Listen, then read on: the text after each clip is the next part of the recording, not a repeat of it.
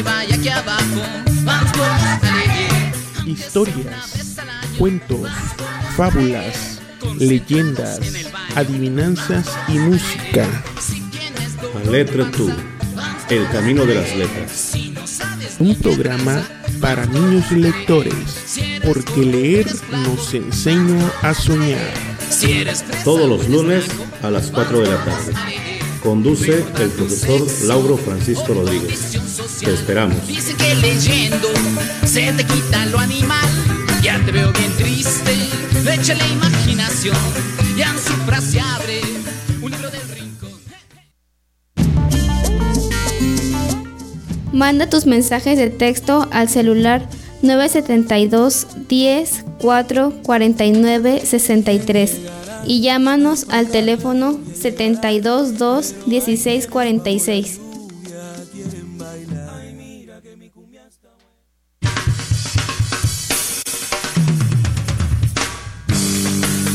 Ok, chamacos, ahora vamos a repetir todos juntos. Eso que dice. En la escuela, en el trabajo, vamos todos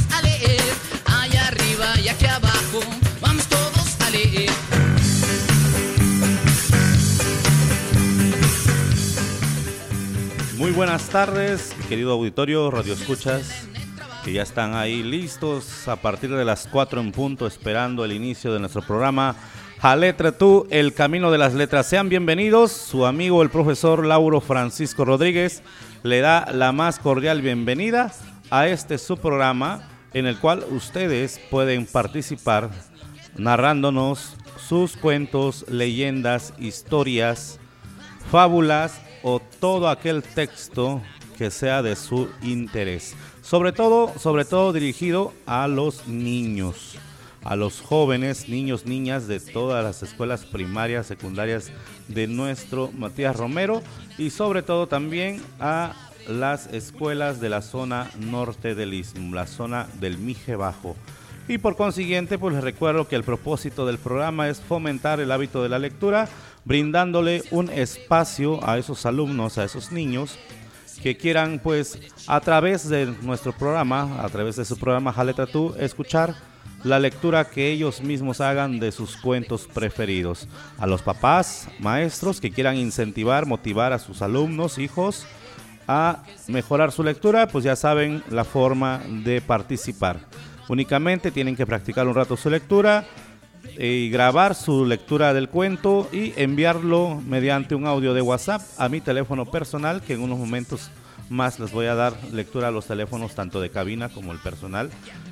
Y por ahí también a los maestros que ya, ahora sí, ya empezaron con el primer proyecto del ciclo. Las semanas pasadas, las dos semanas pasadas fueron de evaluación diagnóstica, conocimiento hacia los alumnos, pero en esta semana arranca este lunes, arranca el primer proyecto de español, primer proyecto de cada una de las asignaturas, y pues ahí si tienen algún proyecto de lectoescritura y quieren difundirlo, poemas, canciones, adivinanzas, pues este es su espacio para ustedes.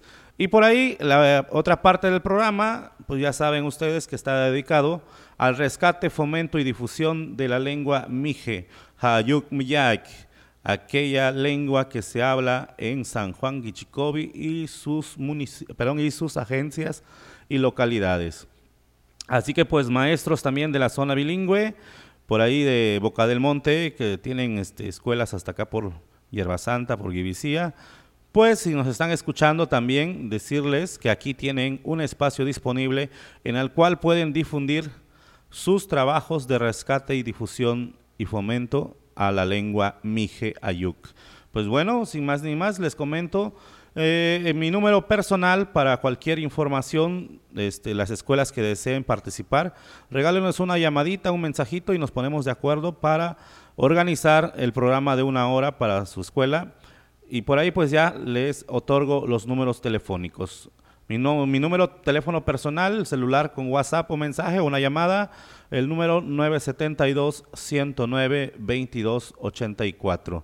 El teléfono con WhatsApp y con mensaje normal aquí en cabina, 972-104-4963. O una llamada, 72-216-46. Ahí están los medios de comunicación. Niños, listos, anotados los teléfonos porque también el día de hoy, como es costumbre, tenemos nuestras adivinanzas en Mije y en español. Tenemos también la trivia que quedó pendiente la semana pasada. Les vamos a dar lectura a la pregunta para que ustedes puedan participar. Jóvenes niños lectores, si están pendientes, a estar listos con los mensajes para contestar. Por ahí tenemos el día de hoy cuentos en audio, cuentos en, audio de mm, algunos cuentos de Conafe. Tenemos también cuentos mexicanos, un cuento hindú por ahí del ser más poderoso del mundo. Perdón, y tenemos una lectura también en audio de El ahijado de la muerte, que es un cuento también de los hermanos Grimm, que por ahí, por ahí, por ahí los que son ya de la vieja escuela, digamos, eh, se hizo una película con, híjole, no me acuerdo, creo que era Jorge Negrete, una película titulada precisamente El Ejado de la Muerte, pero en lo personal, en lo personal, a mí me gustó más la que se le parece, una película que se llama Macario y que fue allá por los 60 más o menos cuando se, se grabó esa película y por ahí supe que tuvo, que tuvo premios, ganó premios y creo que fue nominada al Oscar, pero creo que quedó únicamente como nominada.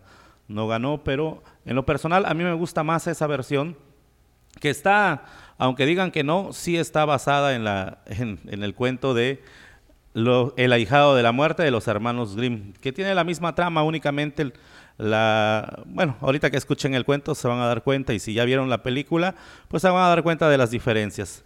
Por ahí entonces también tenemos cuento en Mije. Por ahí les comentaba la semana pasada que me habían dado a conocer por ahí que había un libro que se había publicado allá por los años 90 de eh, la lengua Mije Ayuk de San Juan Guichicobi. El autor Erasto González Antonio. Yo pude conseguir una segunda edición de 1998. Y de ahí pues hemos sacado un cuento que el día de hoy le vamos a dar lectura. Así que pues sin más ni más, bienvenidos a su programa, bienvenidos, listos para estar a, participar en todas las actividades.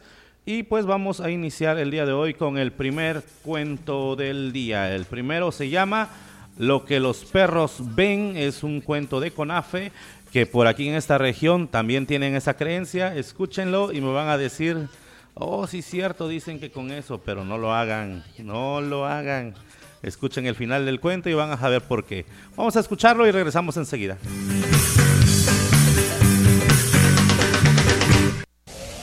No hace mucho, vivía por aquí cerca una viuda de esas que no se espantan con facilidad. Vivía sola porque sus hijos ya se habían casado. Eso a ella la tenía sin cuidado, porque trabajaba su milpa y dos grandes perros la cuidaban. Esa mujer se acostaba muy temprano. Una noche, los perros empezaron ladre y ladre. Ella se asomó a ver si alguien rondaba por su casa por más que clavaba los ojos en la oscuridad, no distinguió nada. Así que volvió a meterse a su casa y no le dio importancia al asunto.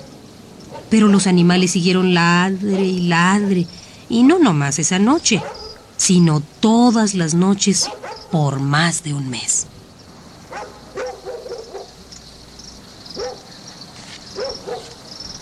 Una de esas noches, ya cansada de los ladridos, la mujer exclamó, ¿Cómo ladran estos condenados perros? Quisiera saber qué ven que yo no puedo ver. Entonces, uno de los perros habló. Vemos, señora, muchas cosas que a ti no te están permitidas. Yo quisiera ver lo que ustedes ven. Ustedes pueden ayudarme. Para ver de noche necesitamos de todo tu valor. Te podemos ayudar, pero cuando veas lo que nosotros vemos te vas a asustar. No me voy a espantar. Ustedes me conocen y saben que no soy miedosa. Díganme, ¿qué debo hacer? Tú lo pediste, mujer. Mañana, cuando despiertes, nos quitas nuestras lagañas y te las pones en los ojos. Durante siete días harás lo mismo. Y a la séptima noche sales a ver lo que nosotros vemos. La mujer hizo todo lo que el perro le había indicado.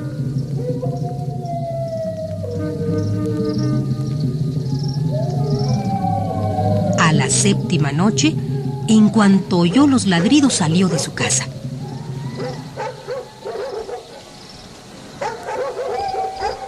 No se imaginó nunca lo que le esperaba. Al dirigir la vista hacia donde ladraban los perros, vio a la muerte que bailaba al son de una música. Vio a un jinete vestido de negro y a una mujer vestida de blanco que lanzaba gritos horribles. Vio una cabeza humana en el aire toda ensangrentada. Vio un muerto al que llevaban a enterrar varios esqueletos. Vio muchas, pero muchísimas cosas horribles. Luego de mucho rato, la señora se fue a acostar.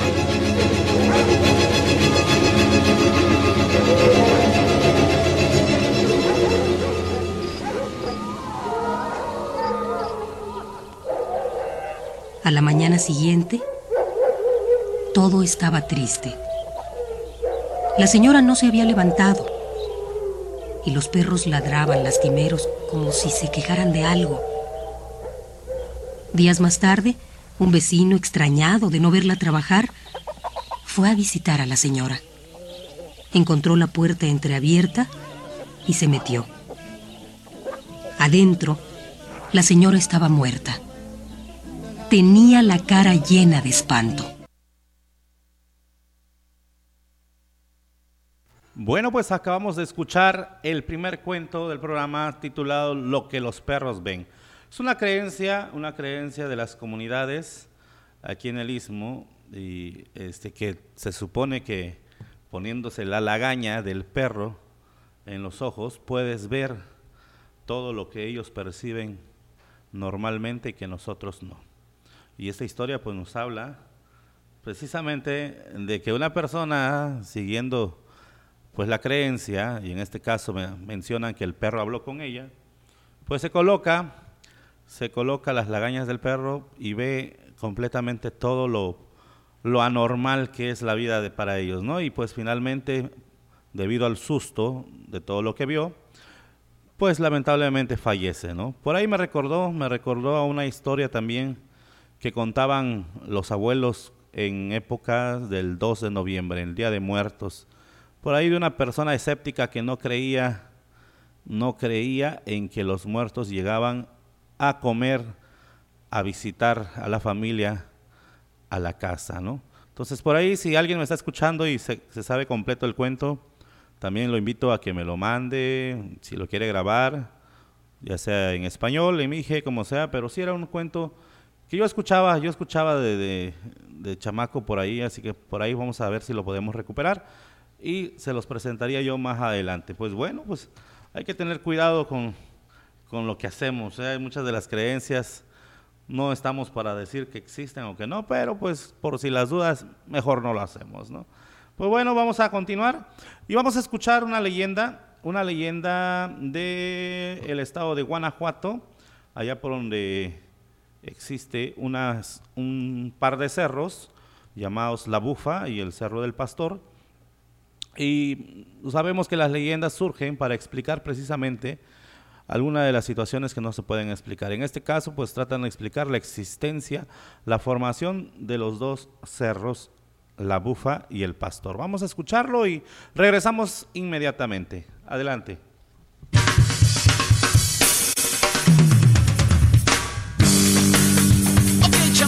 Ahora vamos a repetir todos juntos. ¿Eso que dice?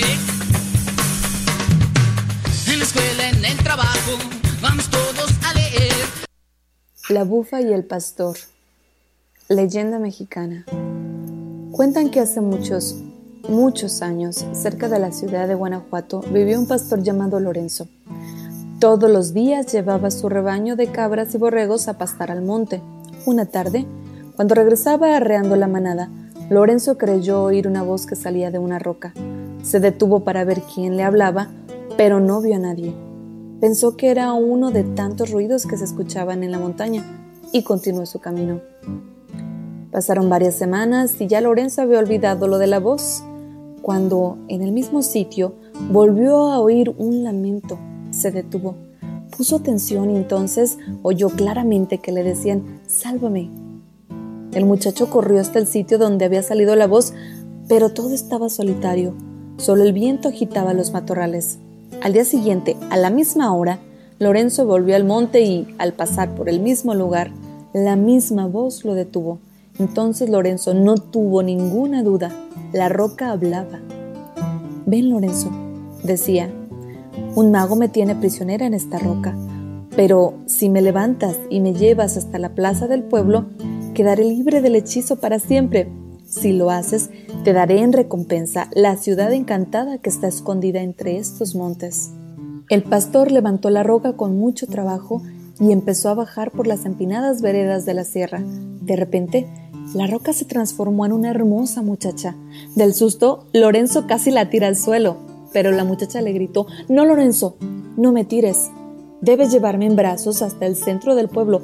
No voltees para atrás, aunque oigas voces que te amenacen. En efecto, Lorenzo empezó a oír gritos que le ordenaban que se detuviera, pero el pastor, animado por la muchacha, no volteaba. Ya llevaba un buen trecho caminando cuando Lorenzo sintió que alguien le tocaba la espalda. Sin querer volteó para atrás y, en ese momento, la hermosa muchacha se convirtió de nuevo en roca. Lorenzo regresó con su carga hasta lo alto de la sierra y la colocó donde antes estaba. Luego se sentó a un lado. Dicen que los espíritus de la montaña lo convirtieron también en una roca enorme. Desde entonces, cerca de Guanajuato, pueden contemplarse, una cerca de la otra, las rocas de la bufa y el pastor.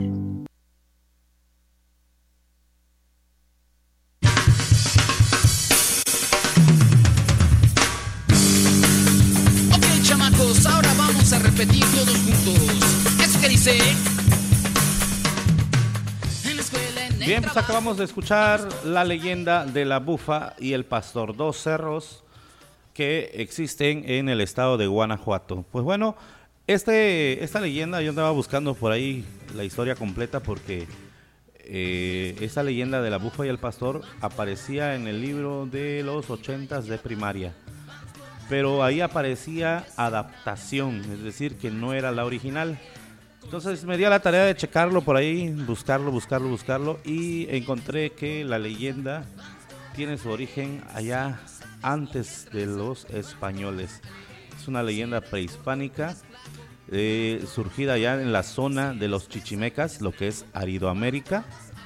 Y em, cuando llegaron los españoles ya existía la leyenda de que un jefe de la tribu había como castigado a una de sus hijas, convirtiéndola y encerrándola en esa cueva, en, una cueva al pie precisamente de la montaña donde se formaron las dos, este, las dos rocas. Y que cuando ya regresaron, o cuando mejor dicho, cuando entraban a esa zona de nuevo, de nuevo los chichimecas, ya eran terrenos ya acaparados por los españoles y había pasado lo que era la, destrucción de México Tenochtitlan y ahí es donde surge ya la leyenda, de nuevo toma auge la leyenda, porque se supone que un pastor, un indígena ya convertido en pastor, este, pues sube al cerro y escucha el ruido que se menciona en el cuento, en el audio cuento que acabamos de escuchar. Entonces ya por ahí sabemos que no es una leyenda reciente, es una leyenda muy antigua pero que surge de los pueblos chichimecas, que así recuerden que les llamaban los mexicas a los grupos que se asentaban, o mejor dicho, que vivían eh, una especie de nómadas todavía, seminómadas todavía, en el, en el área de Aridoamérica. Pues bueno, pues un poco de historia por ahí. Voy a darle lectura, le voy a dar lectura a la primera ronda de adivinanzas del día de hoy.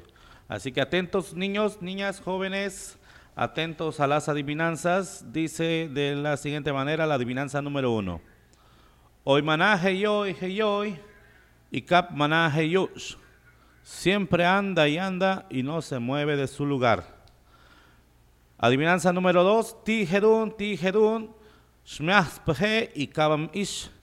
¿Qué es, qué es que te agarra y no lo ves? Adivinanza número tres. Agum. Tengo la boca en la panza y las tripas en la boca. Adivinanza número 4 dice, Tida Hadun, Manami Jumusoch, Nuxpehe, y Kudun Magehui, Manit Tehemiamui.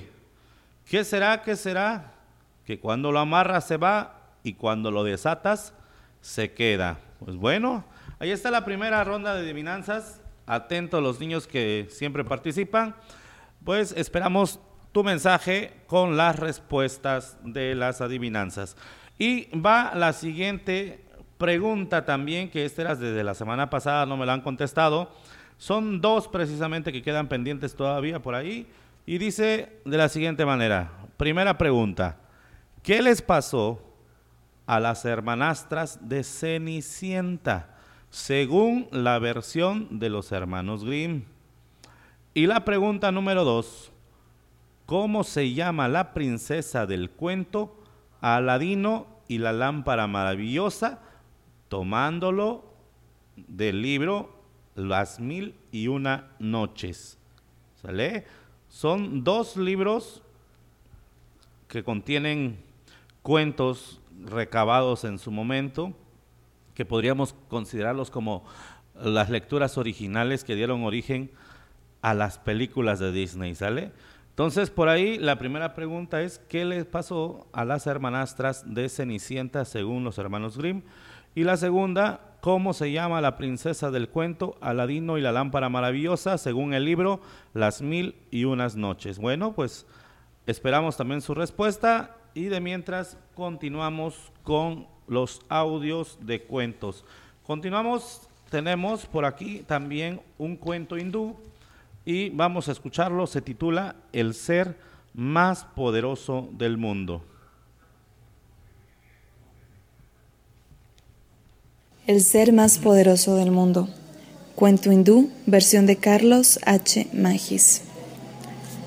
Un mago de la India pasaba cierta hermosa tarde por la orilla del río Ganges, el gran río sagrado de los brahmanistas y budistas. De repente, oyó fuerte aleteo sobre su cabeza y, movido por la curiosidad, alzó la mirada y vio un búho que llevaba un ratoncito en el pico. El mago prorrumpió en grandes gritos y agitó los brazos para asustar al búho. Este dejó caer, en efecto, al ratoncito, que quedó en el suelo como muerto. El mago lo recogió, lo curó y después, usando su poder mágico, lo convirtió en una lindísima jovencita.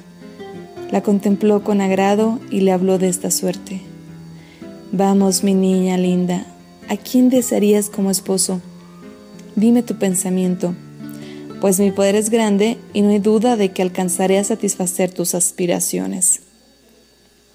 La joven, que ya no se acordaba de su muy humilde estado anterior, exclamó, Quiero por marido al ser más poderoso del universo.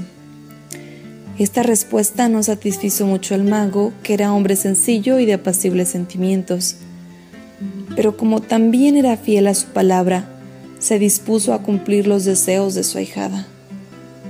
El sol, dijo, es el ser más poderoso del universo. Es la luz del mundo y el calor de la vida. Será tu esposo.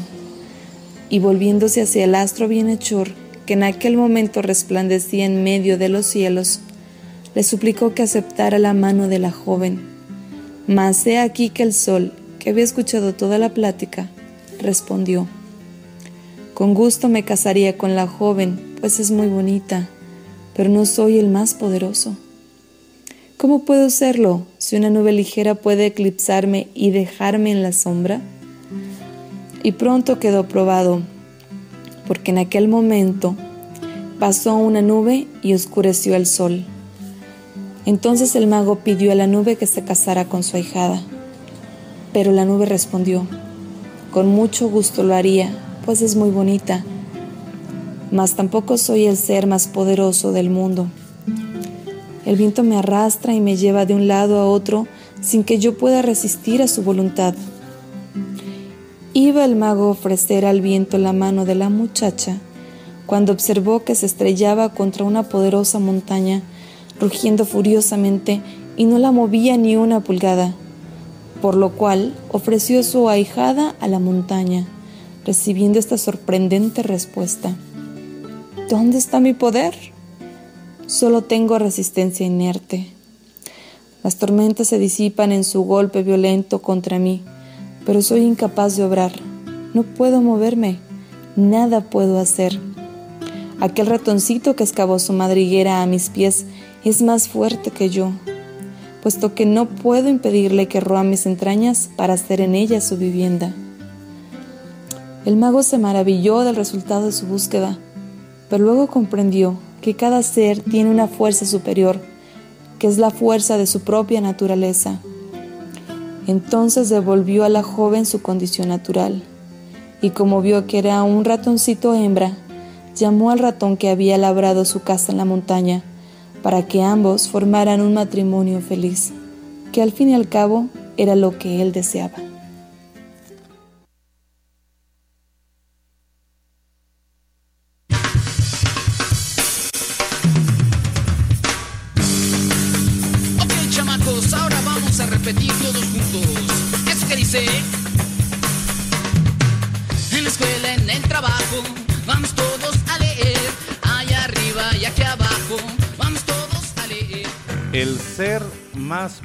Del mundo. Pues bueno, un cuento que nos permite reflexionar que jamás, que jamás, jamás, jamás dejemos el suelo donde estamos pisando.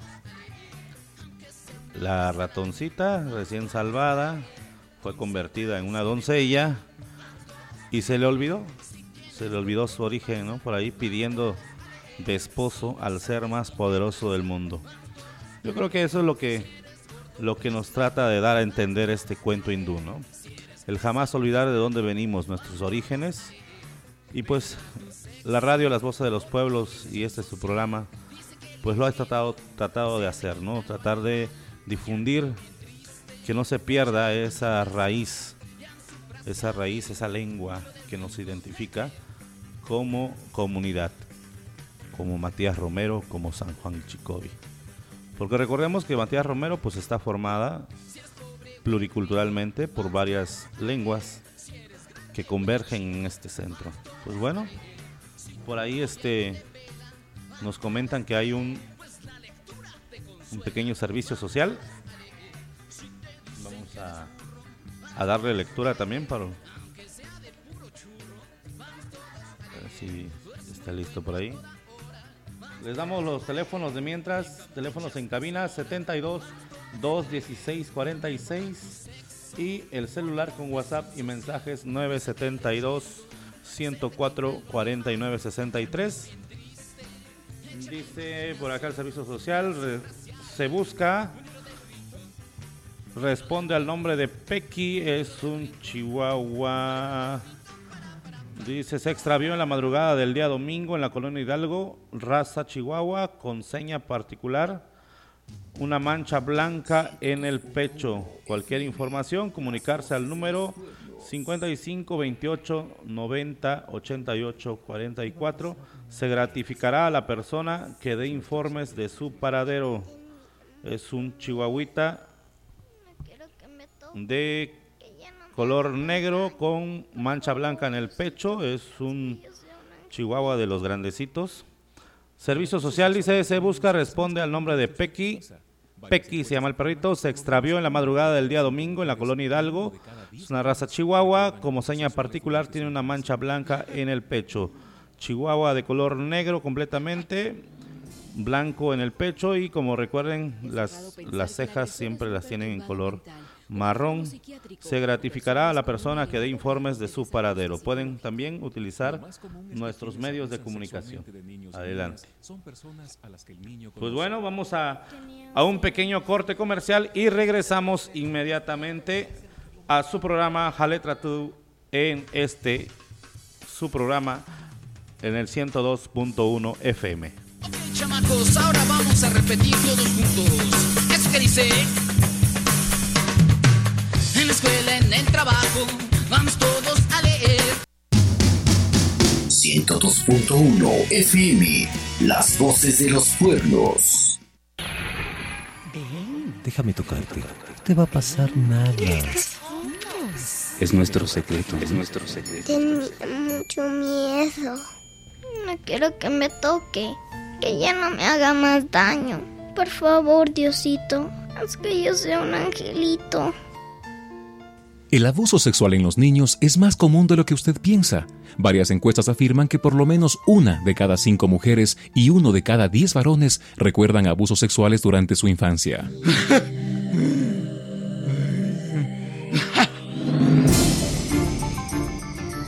Es errado pensar que el agresor es un perturbado mental, un enfermo psiquiátrico o personas con un elevado grado de desajuste psicológico. Lo más común es que quienes abusan sexualmente de niños y niñas son personas a las que el niño conoce. Tenía 11 años. A mí me respetas, ¿oíste? Aquí se hace lo que yo mando. Pero mi mamá. Fui feliz hasta que conocí a mi papá. Ya, ya, ya, ya, para de lloriquear. Si esto es normal, todo el mundo lo hace. Y después él me amenazaba. Mamá, nada, yo respondo por tu mamá. Y si mucho friegan, les dejo a ver cómo sobreviven. Es importante dejar en claro que la mayoría de los abusos sexuales son perpetrados por personas cercanas y conocidas. De hecho, en 8 de cada 10 casos reportados, el abusador es de la propia familia, amigos de los padres o vecinos. El agresor por lo general es una figura de autoridad a quien el niño ama y en quien confía, así como nos cuenta la terapeuta infantil Lilian Ortiz. Los abusos sexuales no son de personas extrañas, de esas personas rarísimas. No, no, el abuso sexual se da en la vida cotidiana del niño con las personas que están más cercanas, abuelos, tíos, maestros, amigos cercanos de la casa, padrastros, papá, entre hermanos. No sabía qué hacer. El niño que conoce y aprecia al agresor se siente atrapado entre el afecto y lealtad que siente hacia esa persona. Si el niño trata de romper con las relaciones sexuales, el que lo abusa puede amenazarlo mediante la violencia o negándole su afecto. Casi siempre se convence al niño a participar en este tipo de actos por medio de persuasión, recompensas o amenazas. Una vez más, escuchemos a Lilian Ortiz.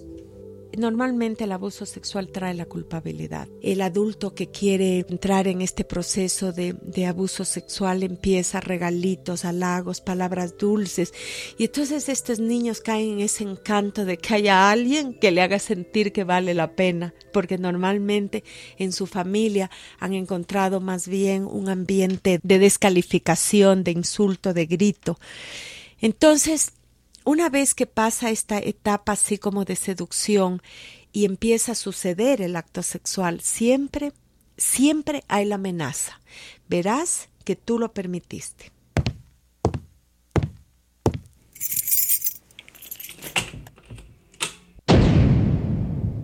Quítate la ropa. Es como una lija.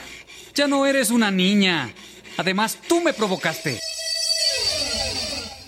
cuando se hace investigaciones a adultos que han sido abusados sexualmente de niños, dicen que todos trataron de comunicarse con un adulto del abuso, con el maestro, la mamá, una tía, y que siempre hubo una burla o un insulto o una negación. Déjame tocarte. Ya no me toque, no me haga más daño. ¿Qué? No inventes tonterías. Cállate. Es terrible si usted se pone a pensar de que hubo el intento y que no fueron escuchados. Hola. Como padre o madre, procure educar a sus hijos sobre cuándo y cómo poner límites a los adultos en caso de que se presente un acoso o abuso sexual. Enséñele a su niño que el respeto a los mayores no significa obedecer ciegamente a las figuras de autoridad. Hay caricias buenas como un abrazo, pero hay caricias intimidantes que desembocan en acoso o abuso sexual. Poder distinguir entre una caricia adecuada y una caricia rara y reaccionar a tiempo es la mejor defensa contra estos actos de violencia sexual. Además, brindarle al niño la capacidad de saberse escuchado le permitirá confrontar y frenar con firmeza al agresor. Siéntate en mis piernas. No me toques. Es una muestra de cariño. Suéltame, suéltame, suéltame. Le contaré a mi mamá. Nadie tiene derecho de tocarnos, manosearnos o acariciarnos de forma rara. Hay caricias buenas como los abrazos, pero hay otras caricias que no están bien. Debes decir no cuando alguien quiere meter su mano en tu ropa interior o te obligue a hacer cosas que tú no quieres. Te voy a cantar una canción para que sepas cuándo decir no. Cuenta uno, dos y canta.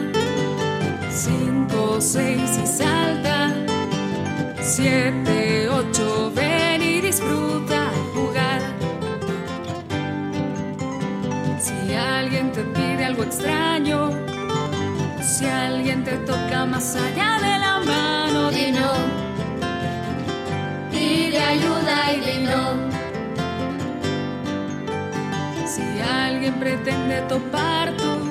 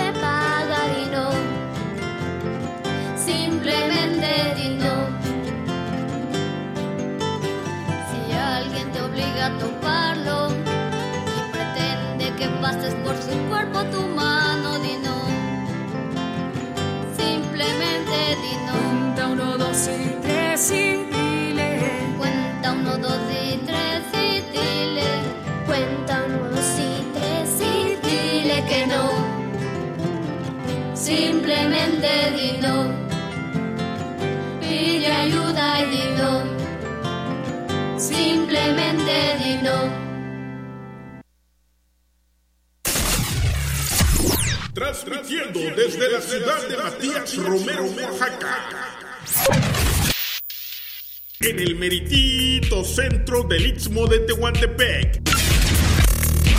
A más de mil watts de potencia efectiva radiada. 102.1 de FM. Tu radio comunitaria, las voces de los pueblos.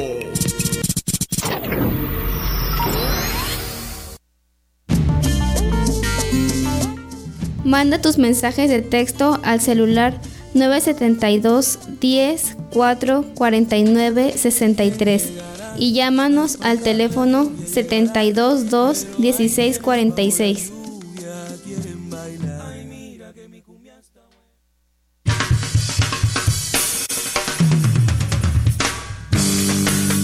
Ok, chamacos, ahora vamos a repetir todos juntos. ¿Eso que dice? Bueno, pues regresamos, regresamos a su programa A Letra Tú, El Camino de las Letras. Por ahí andan muy apagados los jóvenes, niños. Les vuelvo a leer las adivinanzas, a ver si ya tienen por ahí las respuestas. Les leo, dice la adivinanza número uno. Hoy manaje y hoy, y cap manaje. Siempre anda y anda y no se mueve de su lugar. Adivinanza número dos. Tijedun, tijedun, shmiaspje y kabamish. ¿Qué es, qué es? Que te agarra y no lo ves. Adivinanza número 3. Medechen au moskuk, medechen dinch agum. Tengo la boca en la panza y las tripas en la boca. Adivinanza número 4. Tira hadun, manami jamsoch, nexpeje y kudumagehui manit tejemiamui. ¿Qué será? ¿Qué será? Que cuando lo amarras se va y cuando lo desatas se queda. Bueno, ahí están las adivinanzas. Esperamos sus mensajes, niños, niñas. Sus mensajes con las respuestas. Y la trivia de la semana. Está pendiente por ahí las respuestas de la semana pasada. Dice, ¿qué le pasó a las dos hermanastras de Cenicienta según la versión de los hermanos Grimm? Y la segunda pregunta dice, ¿cómo se llama la princesa del cuento Aladino y la lámpara maravillosa según el libro Las mil y una noche? Bueno, pues ahí están, ahí están señores, jóvenes, niños, ahí están las adivinanzas, ahí está la trivia de la semana. Esperamos sus respuestas. Bueno, pues vamos a escuchar dos últimos cuentos en español, ya luego entramos a la parte mije. Vamos a escuchar El campesino y los pasteles. Pero por aquí nos llega Dice mm, teléfono con terminación 4454. Buenas tardes, la adivinanza 4 es el guarache. Claro que sí, por supuesto. Dice Tirajadun, Manami Jamsoch, Nexpeje y Manite Gemiamui. ¿Qué será que cuando lo amarras se va y cuando lo desatas se queda? Los guaraches. Muy bien, saludos a la persona que nos estuvo que nos estuvo escuchando y que pues ya nos mandó la primera respuesta. Esperamos la respuesta a las demás. Seguimos, seguimos entonces. Seguimos entonces con el siguiente audiocuento titulado El campesino y los pasteles. Adelante y regresamos.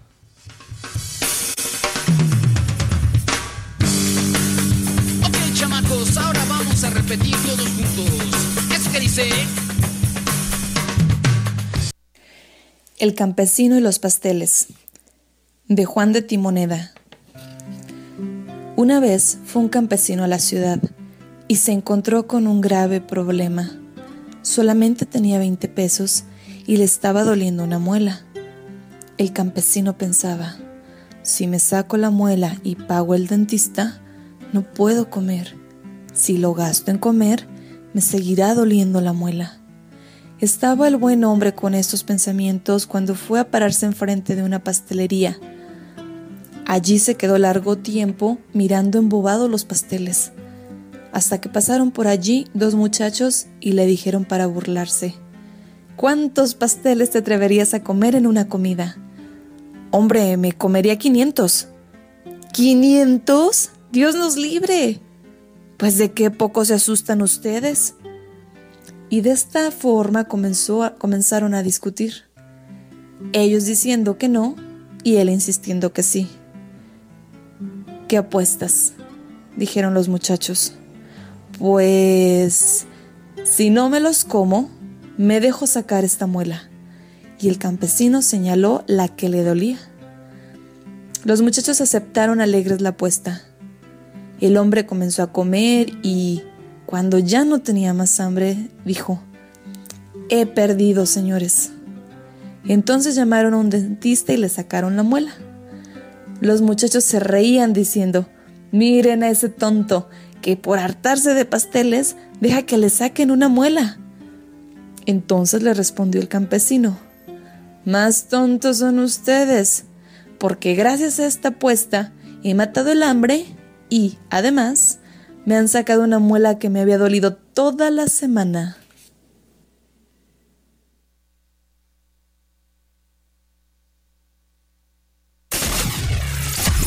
Transmitiendo desde la ciudad de Matías Romero, Oaxaca. En el meritito centro del Istmo de Tehuantepec. A más de mil watts de potencia efectiva radiada. 102.1 de FM. Tu radio comunitaria Las Voces de los Pueblos.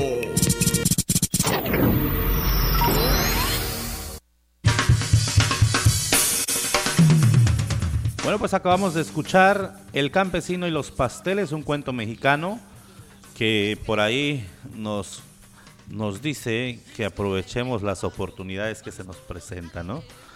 Y sobre todo, pues convertir algo negativo en algo positivo, ¿no? Aprovechar las oportunidades, en este caso, las burlas, las burlas que recibía del señor campesino, pues simple y sencillamente lo transformó a su conveniencia y a su propio beneficio, ¿no? Logró comer, logró extraerse la muela y sin pagar ni un solo quinto. Pues bueno, saludos también al número al número de teléfono con terminación 4454 que también nos mandaron mensaje con la respuesta a la adivinanza número 4 otra vez, pero es también nos dice el guarache. Claro que sí es aquello que amarramos y se va con nosotros y cuando lo desatamos pues se queda, ¿no? Es el guarache. Saludos al número 4454 que nos mandó también la respuesta a la adivinanza número 4. Pues bueno, por aquí vamos a continuar ya con el último cuento en español que se titula El ahijado de la muerte. Por ahí les comentaba, yo recomiendo que lo comparen con la película mexicana de la época de oro del cine mexicano llamada Macario con el actor Ignacio López Tarso por ahí y van a ver, van a ver que tiene mucha semejanza. Así que adelante, vamos a escuchar El ahijado de la muerte de los hermanos Grimm. El ahijado de la muerte. Un campesino tenía diez hijos, a quienes apenas podía alimentar. Para su desgracia, su mujer le anunció la llegada de otro hijo. Cuando nació, el padre afligido se preguntaba cómo podría solucionar el problema de la comida. Los otros diez apenas se llevaban algo en el estómago, y este último era un bebé grande y comilón. De tanto pensar, al padre se le ocurrió una idea para solucionar el problema. Le buscaré unos buenos padrinos, se dijo, que tengan dinero, puedan alimentarlo bien y vestirlo. Así partió, tratando de encontrar en su viaje padrino para su hijo.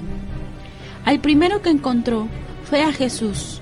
Paseaba por los verdes campos y saludó al campesino. ¿Qué andas haciendo, buen hombre? dijo Jesús. ¿En qué puedo ayudarte? Ando buscando padrino para mi hijo, respondió el campesino. Perdone que no se lo proponga a usted, pero siendo usted Dios, pudo haber repartido mejor las riquezas y no hacer unos muy ricos y otros muy pobres. Jesús sonrió comprensivamente.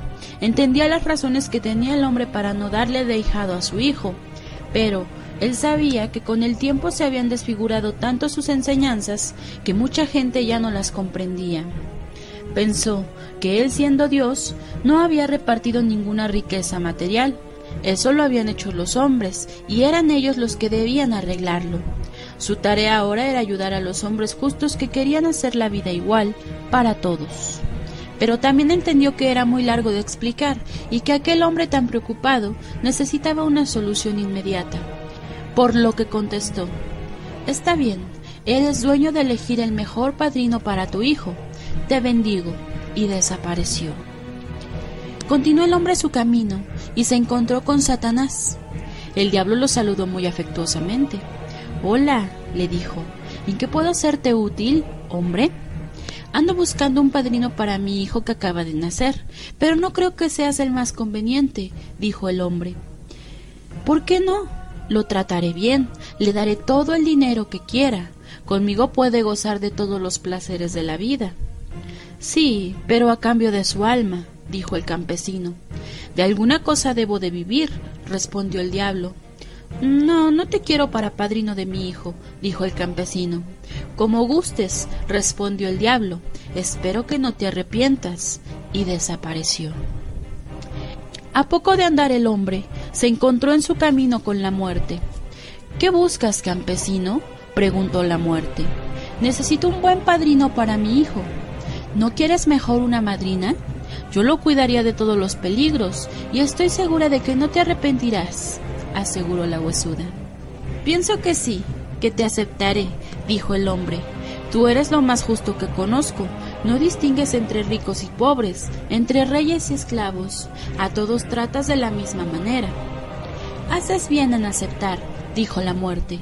Todos los que están bajo mi protección se vuelven célebres y poderosos. Está bien, acepto.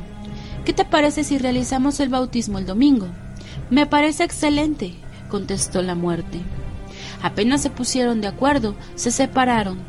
El domingo, como se había convenido, se realizó el bautizo. El padre estaba contento y la muerte fue una buena madrina como lo había prometido. Pasaron los años. El niño creció hermoso y fuerte. Cierto día llegó su madrina de visita. Cuando vio a su ahijado, lo invitó a dar una vuelta por el campo. Estando los dos paseando, la muerte le mostró una planta al muchacho. Toma esta planta, le dijo.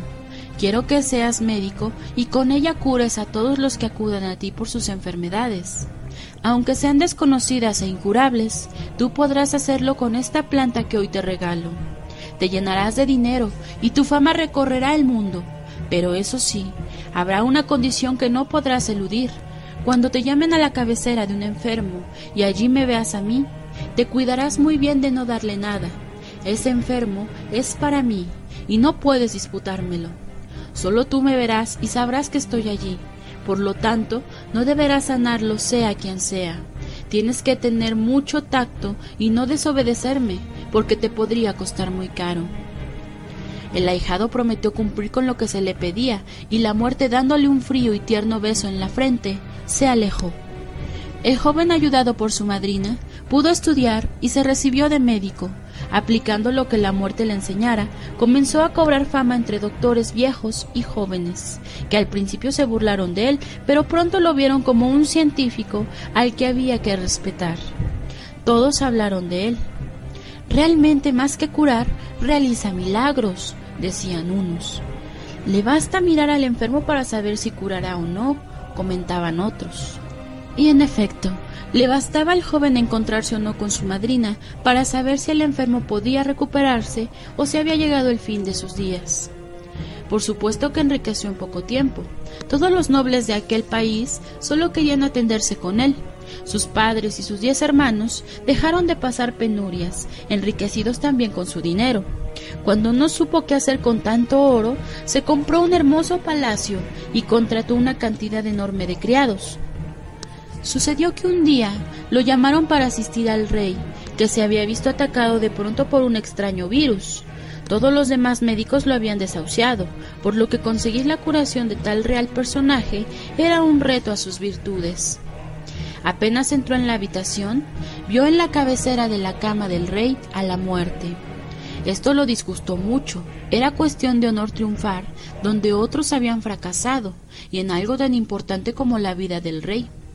Vaciló unos momentos sin saber qué hacer, y finalmente decidió desobedecer a su madrina. Pensó que ella se enojaría mucho, pero finalmente lo perdonaría. Preparó el jugo de la misteriosa planta y se lo dio a tomar al rey. Al poco rato, éste se restablecía y descansaba tranquilo de la larga fiebre que había padecido. Esto llevó al ahijado de la muerte a la cúspide de la fama. Los demás médicos quedaron asombrados ante su capacidad. Cuando llegó a su casa, se encontró con su madrina, que lo estaba esperando. Lo miró de una forma que lo hizo estremecer mientras le increpó. Me desobedeciste. ¿Cómo te has atrevido? Es cierto, madrina, Quería salvar su vida, no lo pude evitar. Sí que pudiste, dijo la muerte indignada. Si no hubieras sido un rey, no te hubiera preocupado tanto.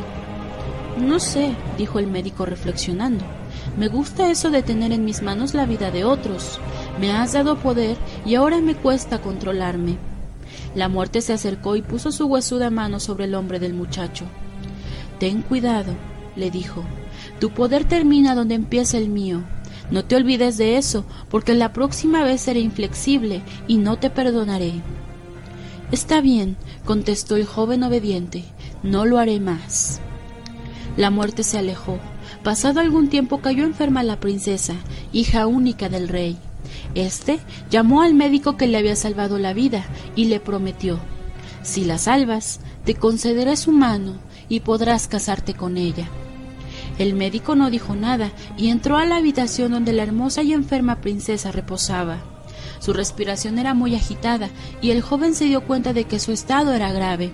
Se sentó en la cama a su lado y le tomó el pulso.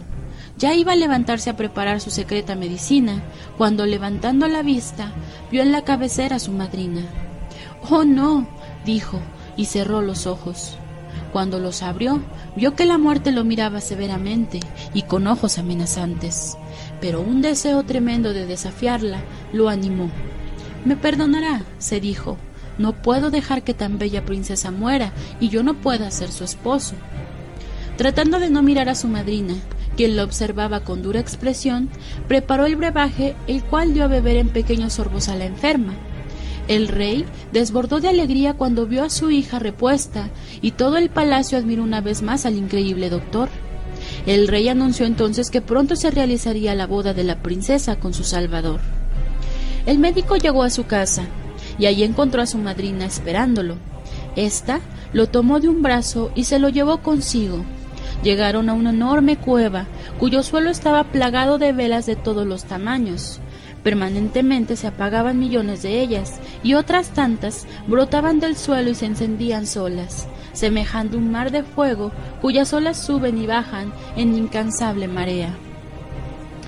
¿Qué es esto, madrina? dijo el médico asustado. ¿Por qué me traes aquí? Esas luces que ves son vidas humanas.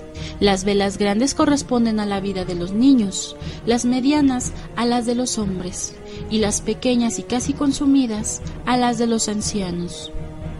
¿Y cuál es la mía? preguntó temeroso. ¿Quieres saberlo?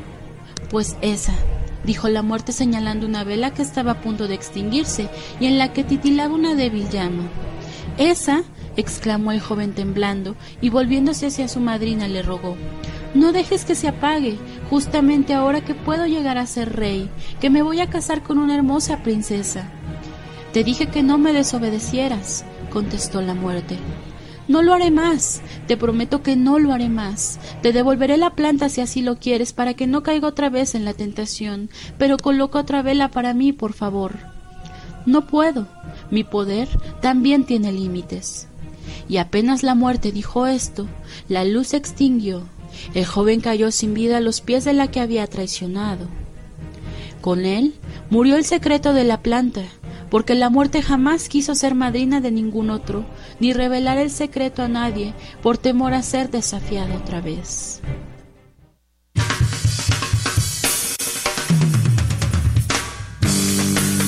Ok, chamacos, ahora vamos a repetir todos juntos. Eso que dice. El ahijado de la muerte. Ese fue el cuento de los hermanos Grimm. Pues bueno, lamentablemente el tiempo ha sido nuestro enemigo una vez más y por el día de hoy ha sido es, ha sido todo. Pues lamentablemente quedaría pendiente para el siguiente programa, el próximo lunes, a partir de las 4 de la tarde. Recuerden, por el 102.1 de FM, estaríamos dándole lectura a dos cuentos de Mije, al poema que la semana pasada también le di leída, pero por ahí me comentaban que no se los leí en español. Pues bueno, no se preocupen. La próxima semana entonces, si gustan y si pues nos escuchan y están con nosotros el día lunes que viene, iniciaríamos eh, en esta ocasión primero con la parte mije y posteriormente con la parte en español. Así que pues bueno, eso ha sido todo. Se despide de ustedes su amigo el profesor Lauro Francisco Rodríguez. Por cualquier situación, mensaje eh, sobre la información de cómo participar, pues adelante, ya saben, número telefónico 972 109 2284 y para los maestros que gusten que el programa Jaletra Tú vaya hasta las escuelas, pues también un mensajito y nos ponemos de acuerdo y llevamos el programa hasta allá. Bueno, pues hasta luego. Nos vemos el próximo lunes. Vamos todos a leer, Sonora, todos a leer. No importa tu sexo o tu condición social, dicen que leyendo se te quita lo animal. Ya te veo bien triste, échale imaginación, ya en su frase abre un libro del rincón, un libro del rincón, un libro del rincón, un libro del rincón para para pa.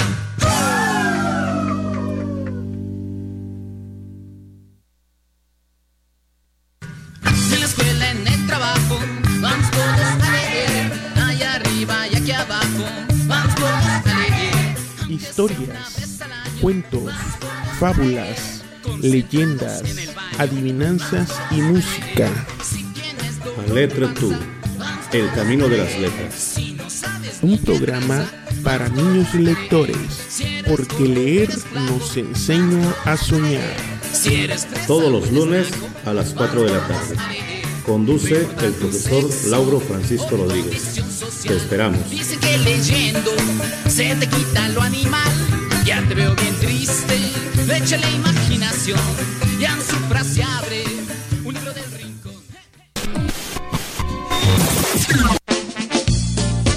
Radio, las voces de los pueblos. Tu radio. Nuestra radio. La radio de los pueblos.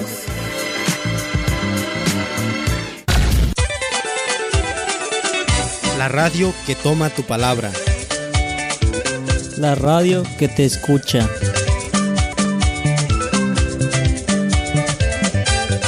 Color y canto de nuestras raíces.